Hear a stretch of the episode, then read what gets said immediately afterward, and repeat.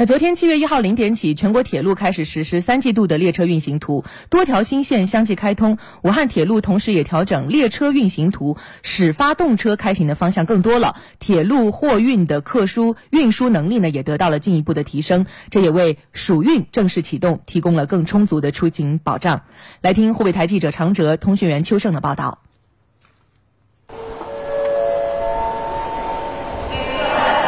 上午十点，记者走进汉口站候车大厅，看到出行旅客中有了更多老人和小孩。武汉罗阿姨带着五岁的外孙，准备先去安徽合肥与大女儿会合，再一同前往浙江小女儿工作的地方探亲游玩。这是小女儿的孩子，她妈妈在浙江那边。这几天还没开学，出来玩。他妈过年嗯那个时间没回来嘛，呃，有了半年了，是不是很想妈妈呀？很想。去那边玩多久？我到合肥玩两天，再到我妈那去玩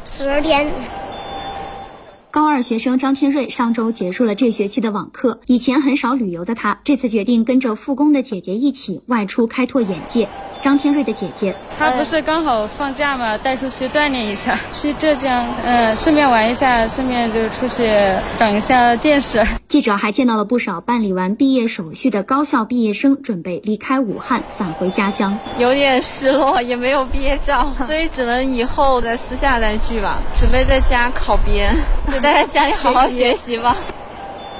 从七月一号到八月三十一号。铁路部门开启为期六十二天的暑期运输，为更好地满足暑运出行需求，铁路部门从七月一号起实施新的铁路运行线路图，开辟全程仅需四小时的武汉到杭州的高铁动车线路，同时开辟武汉到张家港、常熟、太仓等地的直达线路。汉口站值班站长楚颖丽，对于我们汉口站呢，主要是有几趟列车呀，它的那个始发和终到的这个地点发生了变化。一趟就是汉口到北京西的高铁五幺二次，现在改为了枣阳至北京西了；还有一趟就是汉口到杭州东的动两幺九四次，现在改为了宜昌东到杭州。还有一趟就是以前的北京西到武汉站的高五八七次，调整为北京西至襄阳东了。旅客可以通过这个一二三零六的网站查询这个列车发生的这些变化。天气越来越炎热了嘛，再次提醒一下广大旅客，在候车期间要，全程佩戴这个口罩。为确保新开行线路列车的运行安全，提高旅客乘车的舒适体验，武汉铁路部门对运行列车的软硬件设施进行了全面检查检修。武汉动车段武汉动车运用车监副主任胡勇，一方面是调整动车组检修计划，另一方面是开展动车组旅客服务设备设施的专项整治工作，主要是针对空调系统调试空调性能、空调漏氟检测、加密空调滤网更换频次等，还有就是对动车组电茶炉、座椅等使用频繁的设备进行整治。